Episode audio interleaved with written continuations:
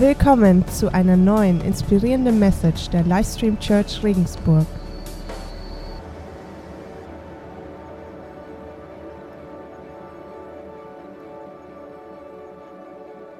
Also, so genial, dass ihr heute da seid. Ist goldrichtig, weil ich habe euch eine ganz krasse Stelle mitgebracht. Und die wollen wir uns gleich anschauen, und zwar von Apostel Paulus. Äh, Paulus war ja einer der, ja, ich muss schon sagen, der größten Apostel, den die Christenheit je gesehen hat. Und er hatte mehrere Mitarbeiter. Und diese Bibelstelle äh, wendet, äh, oder da richtet er sich an Timotheus. Und da sagt er folgendes: Ich weiß, wie aufrichtig du glaubst. Genauso war es schon bei deiner Großmutter Lois und deiner Mutter Eunike. Ich bin überzeugt, dass dieser Glaube auch in dir lebt.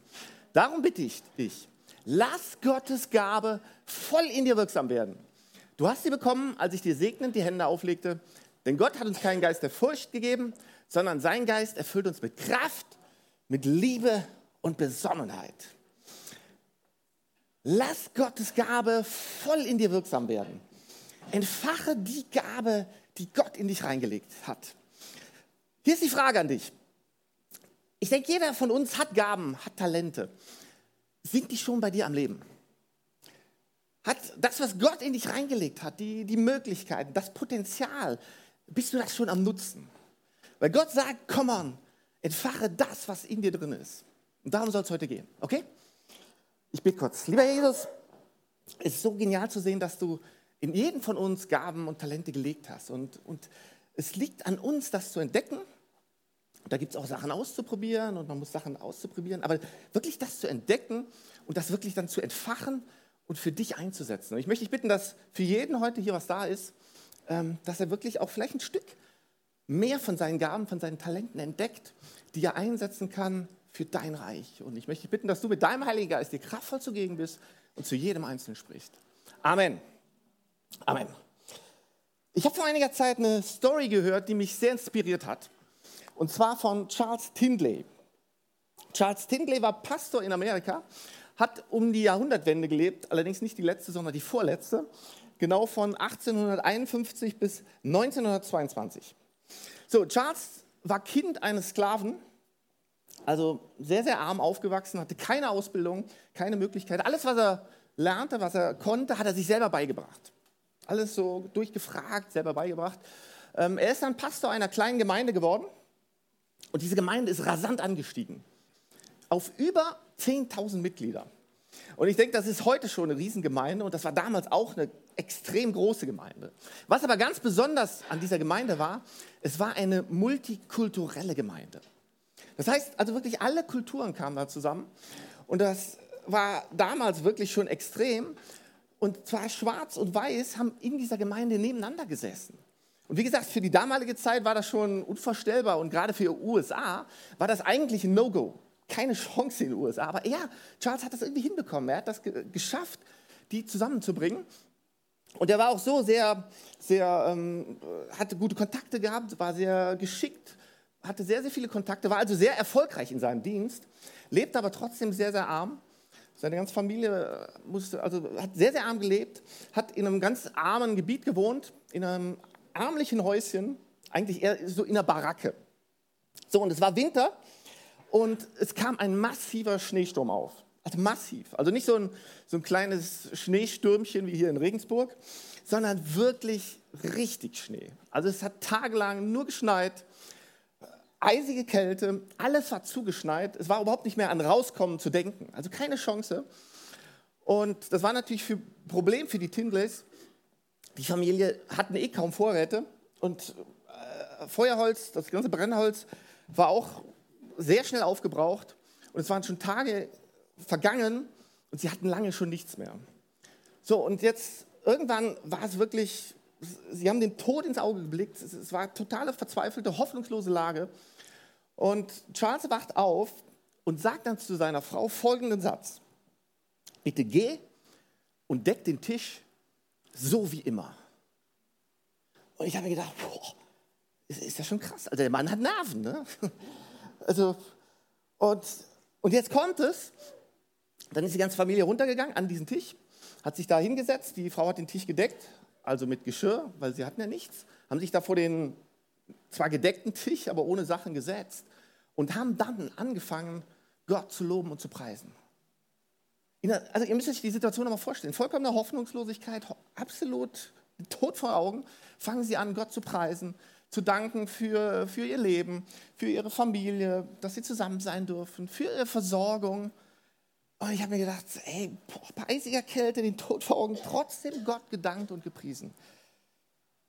Wenig später klopft seine Tür Jemand aus der Gemeinde hat sich durch den Schnee so durchgewühlt, also wirklich durchgegraben, weil er wusste, die, die, die, die überleben nicht lange, weil er wusste, die haben nicht viel, hat denen dann Nahrung und Feuer rausgebracht und dadurch haben sie dann überlebt.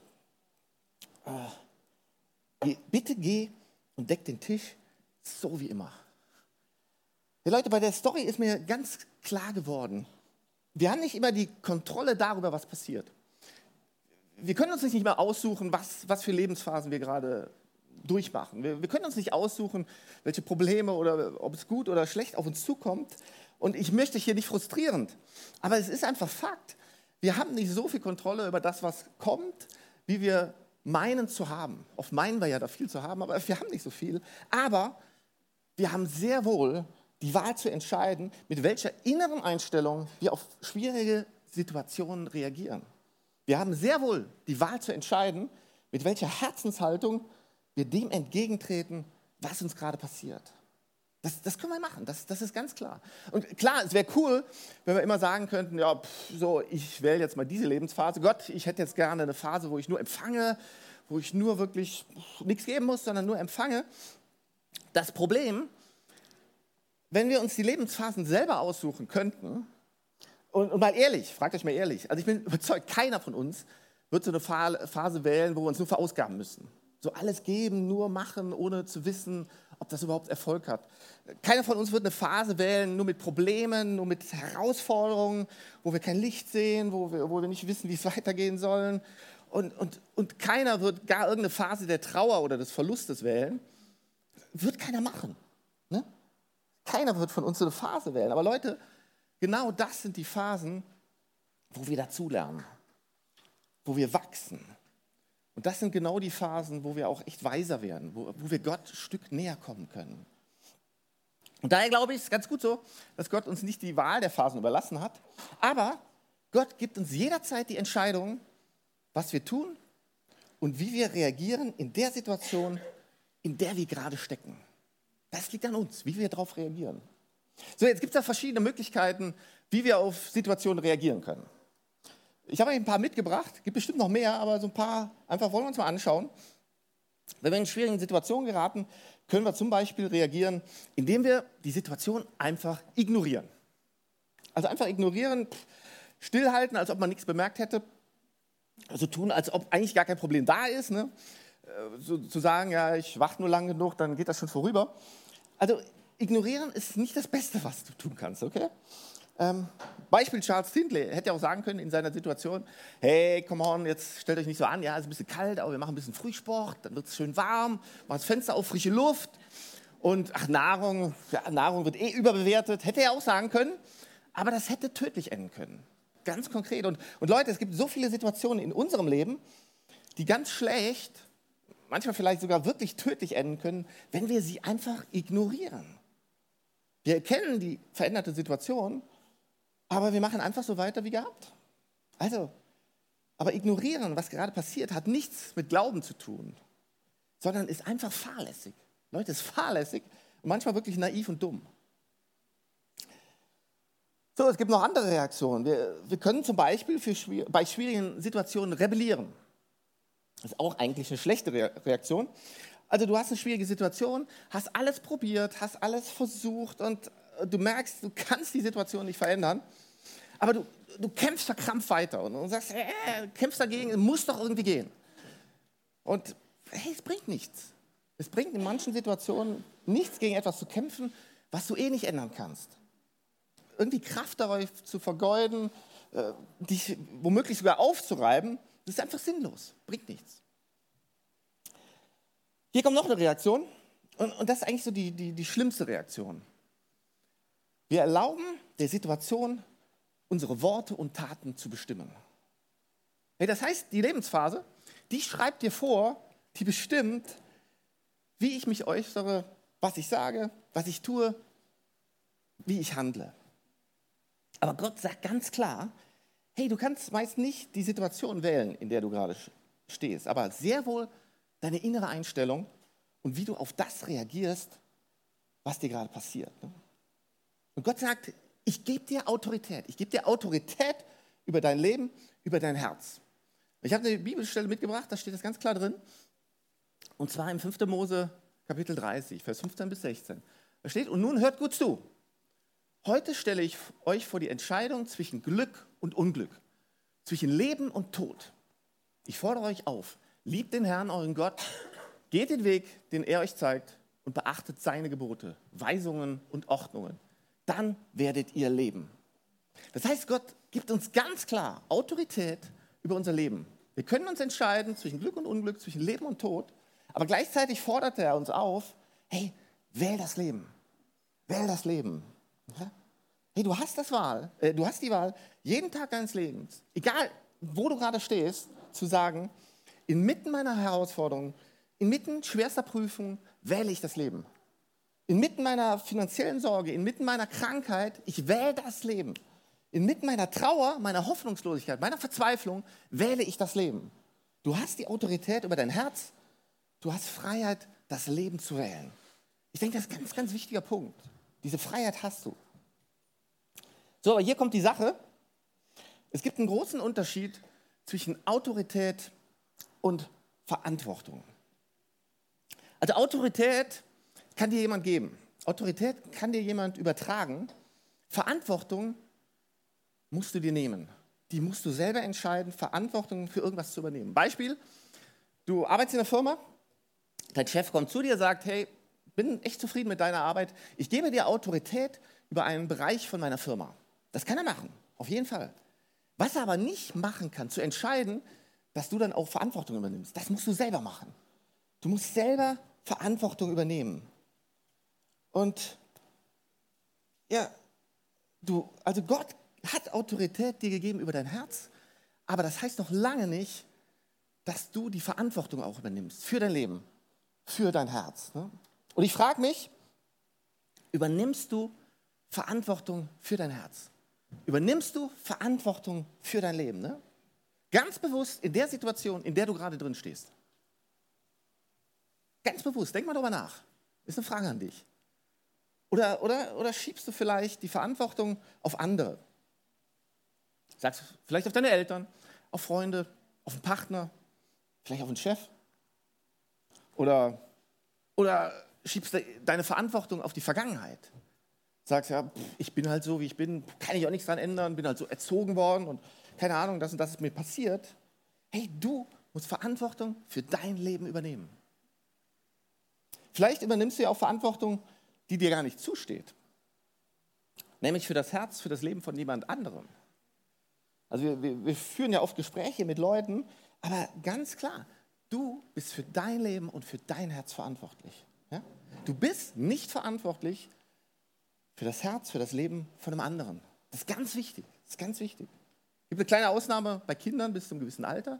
Klar, da ist man verantwortlich, aber du bist nur verantwortlich für dein Leben. Und hey, ich, ich als Pastor hier, ich bin auch nicht verantwortlich für dein Herz und für dein Leben.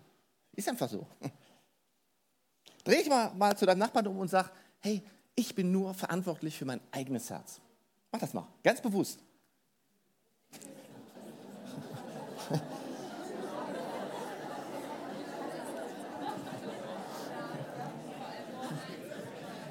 Also, Leute. So, reicht schon wieder, reicht schon wieder. Nein, aber ich denke, es ist wichtig, wir müssen uns auch wirklich abgrenzen und ganz klar sagen, hey, ich bin nur für mein Leben verantwortlich und das auch mal ganz bewusst aussprechen. Und, und Leute, ich, ich merke immer mehr, so die wahren Kämpfe, die finden nicht da draußen statt, sondern die finden hier drinnen statt, in meinem Herzen. Und, und ich merke bei mir selber auch, so oft verausgaben wir uns mit Dingen, die so außen ablaufen, kämpfen außen im Alltag und vergessen den wichtigsten Kampf, nämlich zu kämpfen, nämlich in unserem Herzen drin. Und, und ist die, genial, die Bibel, die Bibel sagt ganz oft zu uns, da geht es ganz oft um das Herz. Und ich habe euch nur ein paar Stellen mitgebracht. Aus dem Herzen entspringt die Quelle des Lebens. Oder hier, wovon das Herz voll ist, davon redet der Mund. Ist ja klar, ne? Oder hier eine ganz wichtige Stelle, mehr als alles andere, bewahre dein Herz. Eine ganz klare Aufforderung in der Bibel, mehr als alles andere, bewahre dein Herz. Und Leute, wie oft vergessen wir unser Herz? Wie, wie oft verraten wir es sogar? Mach nur mal einen kleinen Test. Nur mal einen kleinen Test. Was ist die erste Reaktion bei dir, wenn du irgendwie in eine schwierige Situation reinkommst? Plötzlich kommt eine Situation, ist man vielleicht überfordert. Was ist die erste Reaktion? Fängst du gleich an, daran zu arbeiten und, ah, und gegen die Situation zu kämpfen, versuchen, die Menschen zu verändern? Oder bewahrst du erstmal dein Herz und schaust dann, was du tust? Ne? Und, und, genau deshalb sagt Paulus zu seinem Mitarbeiter Timotheus, das, was wir eben gelesen haben, weil, weil er sieht diese Gefahr. Also Paulus, äh, Timotheus war ein junger Mann, hat gerade eine Gemeinde übernommen, war die Gemeindegründung gewesen und Leute, Gemeindegründung hat immer mit Kämpfen, mit Sorgen, mit Problemen zu tun. Das ist eine absolute Stresssituation. Ausnahme, ihr seid die große Ausnahme. Bei euch ist alles easy, es ist traumhaft mit euch, also kein Problem. Aber normalerweise Gemeindegründung ganz heftig. Aber genau deshalb ermutigt Paulus hier Timotheus in 2. Timotheus 1, Vers 6 bis 7. Da lass, sagt er halt genau das, was wir eben gelesen hatten. Lass Gottes Gabe voll in dir wirksam werden. Denn Gott hat uns keinen Geist der Furcht gegeben, sondern sein Geist erfüllt uns mit Kraft, Liebe und Besonnenheit. Alles, was du brauchst, alles, was du brauchst für deinen täglichen Kampf, für deinen Alltag, das ist bereits in dir. Und deshalb lass Gottes Gabe voll in dir wirksam werden. Entfache den Glauben, entfache die Gabe, die bereits in dir drin ist. Dazu ermutigt uns die Bibel und Gott. Ne? Und, äh, ich liebe es, wie Paulus er macht, äh, wie das macht. Er macht das immer wieder und motiviert. Der feuert uns richtig dazu an. Eine andere Stelle, 1. Timotheus 4, 12 bis 16. Genau, ist, äh, niemand hat das Recht, auf dich herabzusehen, nur weil du noch jung bist. Sei den Gläubigen ein Vorbild in allem, was du sagst und tust. Ein Vorbild an Liebe, Glauben und Reinheit. Widme dich bis zu meinem Kommen mit ganzer Kraft dem Vorlesen der Heiligen Schrift, dem Ermahnen und Ermutigen der Gläubigen und dem Lehren. Eins weiter? Genau. Lass die Gabe nicht ungenutzt, die dir durch Gottes Gnade geschenkt worden ist. Da hören wir es wieder. Lass die Gabe nicht ungenutzt. Und wo ist die? Die ist bereits drin in ihm. Konzentriere dich also ganz auf diese Aufgaben. Lass dich durch nichts beirren. Dann werden die Fortschritte, die du im Glauben machst, allen sichtbar sein. Gib Acht auf dich selbst und auf das, was du lehrst. Halte dich treu an alle diese Anweisungen. Wenn du das tust, wirst du sowohl dich selbst retten, als auch die, die auf dich hören. Ich finde das so genial. Und ich habe noch eine Bibelstelle mitgebracht, und zwar Judas 1, Vers 20. Ihr hingegen, liebe Freunde, sollt euer Leben auf der Grundlage des allerheiligsten Glaubens aufbauen. Ihr sollt euer Leben auf der Grundlage des allerheiligsten Glaubens aufbauen. Auf den Glauben, den ihr entfacht habt. Darauf sollt ihr es aufbauen. Wann hast du dich zum letzten Mal durch deinen Glauben ermutigt, motiviert, auferbaut. Also richtig, ne? Also frag mal. Bevor du irgendwie in den Alltag gestartet bist, keine Ahnung, bevor du in die Schule gestartet bist, ins Studium, in den Job, in die Family, wo, wo du wusstest, hey, das wird ein schwerer Tag, das wird eine extrem anstrengende Zeit, hey, ich muss irgendwie die Kinder versorgen und, und verräumen und, und, hin und her bringen, ich, ich habe eine Klausur vor mir, pff, die wird hammermäßig, oder, oder ich habe im Job ein Meeting, ich, ich weiß überhaupt nicht, wie ich das überleben soll. Wann hast du das letzte Mal gesagt, bevor ich da reingehe, baue ich mich im Glauben auf, entfache ich meinen Glauben? Erinnere mich daran, ich bin ein Kind Gottes, ein, Königskind und Gottes Kraft ist in mir. Und mit seiner Kraft werde ich es schaffen und ich entfache den Glauben und werde in der Kraft gehen, die Gott mir gegeben hat. Hey, wann bist du so wirklich das letzte Mal in den Tag gegangen? Alles, was du brauchst, steckt bereits in dir drin. Das ist in dir drin. Gott hat dir alles gegeben, du musst es nur aktivieren. Du musst es nur entfachen. Hm. König David im Alten Testament, ich finde, der war ein Großmeister da drin. Der hat das super gemacht. Und der sagt folgendes im Psalm 57, Vers 9 bis 12. Wach auf, meine Seele, Harfe und Zither, wach auf. Heute würdest du vermutlich sagen, Bass und E-Gitarre, wach auf. Keine Ahnung. Aber er hat es damals so gesagt. Ich will aufstehen noch vor der Morgenröte und sie wecken durch unser Spiel. Hey, wenn es um dich noch dunkel herum ist, wenn, du, wenn du irgendwie kein, kein Licht in deinem Alltag siehst, äh, wenn du in Schwierigkeiten steckst, irgendwo Probleme hast und du weißt echt nicht, wie, wie soll ich die nächste Zeit über, über, überstehen, genau in dem Moment solltest du aufstehen und anfangen, Gott loben und zu preisen. Weil du weißt, mein Lobpreis wird diese Phase der Dunkelheit überwinden. Der wird sie beenden. Und David sagt weiter, vor den Völkern will ich dich loben. Ja, vor ihnen soll mein Lied für dich, für dich erklingen. Denn deine Gnade ist so groß und weit wie der Himmel und deine Treue reicht bis zu den Wolken. Zeige dich, o oh Gott, in deiner Macht. Lass sie den Himmel überstrahlen. Und auch auf der ganzen Erde lass deine Herrlichkeit sichtbar werden. Oh, ich finde das so kraftvoll. Wann bist du so das letzte Mal in den Tag gestartet? Und, und ich möchte dich ermutigen, überleg dir mal, ich meine, das ist bei jedem ja auch anders. Wie, wie, kann ich, wie kannst du kraftvoll in den Tag starten? Und, und eine Möglichkeit, wie gesagt, ist dieser Psalm 57. Und, und, und ich mache das öfters und, und mache es aber auch nicht so leise oder so, so vor, vor den Völkern, Gott will ich dich loben, Herr, ja, vor ihnen soll mein Lied für dich erklingen, denn deine Gnade ist so groß und weit wie der Himmel und deine Treue reicht bis zu den Wolken. Ey, sondern kraftvoll. Hey, zeige dich, oh Gott, in deiner Macht. Lass sie den Himmel überstrahlen und auch auf der ganzen Erde. Lass deine Herrlichkeit sichtbar werden. Einfach kraftvoll, hey. Warum? Weil mein Lobpreis meinen Glauben entfacht. Wenn ich Gott lobe, dann wird mein Glaube entfacht. Ich will euch mal ganz kurz mitgeben, warum das so ist. Warum mein Lobpreis meinen Glauben entfacht. Lobpreis verlagert meinen Fokus. Ist, ist eine ganz einfache Sache. Weg von den Problemen, hin zu Gott. Ich muss mir nicht ständig einreden, dass mein Problem klein ist, obwohl es vielleicht groß ist, irgendwie was vormachen. Nein, ich kann davon singen, wie groß mein Gott ist. Und Leute, hey, wir haben so einen großen Gott. Wir haben so einen großen Gott, für den ist jedes Problem winzig klein. Das ist einfach so. Der hat, der hat die Erde erschaffen, der hat dich erschaffen, der hat mich erschaffen, der hat das Weltraum erschaffen. Für den ist wirklich jedes Problem winzig klein. Mein Lobpreis bringt mich in die Gegenwart Jesus. Meine ich klar, wenn ich mich auf Jesus fokussiere, bringt es mich auch einfach in die, in die Gegenwart von ihm. Und deshalb ist es auch so wichtig, regelmäßig zu beten, regelmäßig zu singen, regelmäßig in der Bibel zu lesen. Macht es wirklich jeden Tag. Und, und, und macht es aber auch nicht nur alleine, sondern kommt hier sonntags in die Church, geht in eure Connect-Gruppe. Nicht, weil ich euch so lieb habe, ich mag euch alle, klar, aber es ist so kraftvoll, wenn wir das gemeinsam machen. Da, da steckt so viel Kraft hinter. Ne? Lobpreis stärkt auch mein Vertrauen. Stärkt mein Vertrauen. Wir müssen uns eins bewusst machen. Der Gegner versucht alles, damit wir nicht mehr loben. Der Gegner versucht alles, damit wir nicht mehr preisen. Der, der will, dass wir still bleiben, einfach nur ruhig sind, nichts mehr machen. Aber, aber wenn ich Jesus preise, stelle ich immer noch klar, hey, ich vertraue dir, Jesus. Egal, wie es mir gerade geht, egal, wenn ich gerade wieder Mist gebaut habe, egal, wenn ich nicht weiß, wie es weitergehen soll, wenn ich dich lobe, preise, ich vertraue dir trotzdem trotz der Situation. Und hier kommt noch ein ganz wichtiger Punkt. Mein Lobpreis bestätigt meine Identität. Durch meinen Lobpreis bringe ich zum Ausdruck, zu wem ich gehöre. Ganz klar, zu wem ich gehöre. Nochmal, ich habe euch ein Beispiel vom Fußball noch mitgebracht. Ihr müsst euch das Europa League-Finale vom letzten Jahr mal anschauen. Also es ist genial. Liverpool gegen Sevilla und Liverpool liegt 1 zu 3 im Rückstand keine Chance mehr aufzuholen. Also, ja, und hier ist das Krasse, es gibt ja solche und solche Fans. Ne? Es gibt ja manche Fans, die grölen und schreien nur, wenn es super läuft, wenn sie gewinnen und, und grölen. Und wenn sie verlieren, nehmen sie das Stadion auseinander. Ne?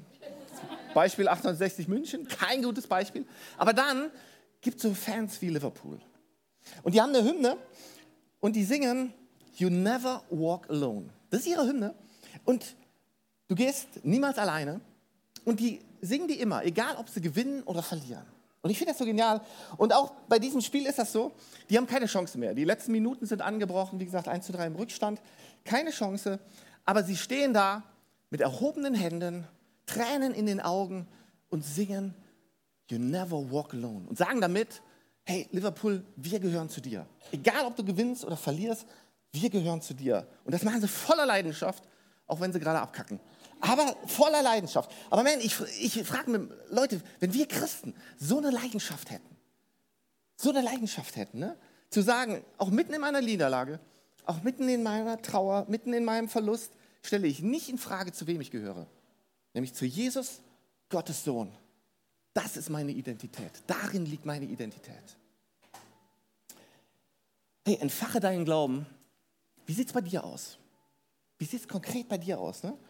Kämpfst du rein äußerlich noch Tust du, machst du ständig irgendwas und hast vielleicht dadurch dein Inneres, dein Herz verleugnet, vernachlässigt?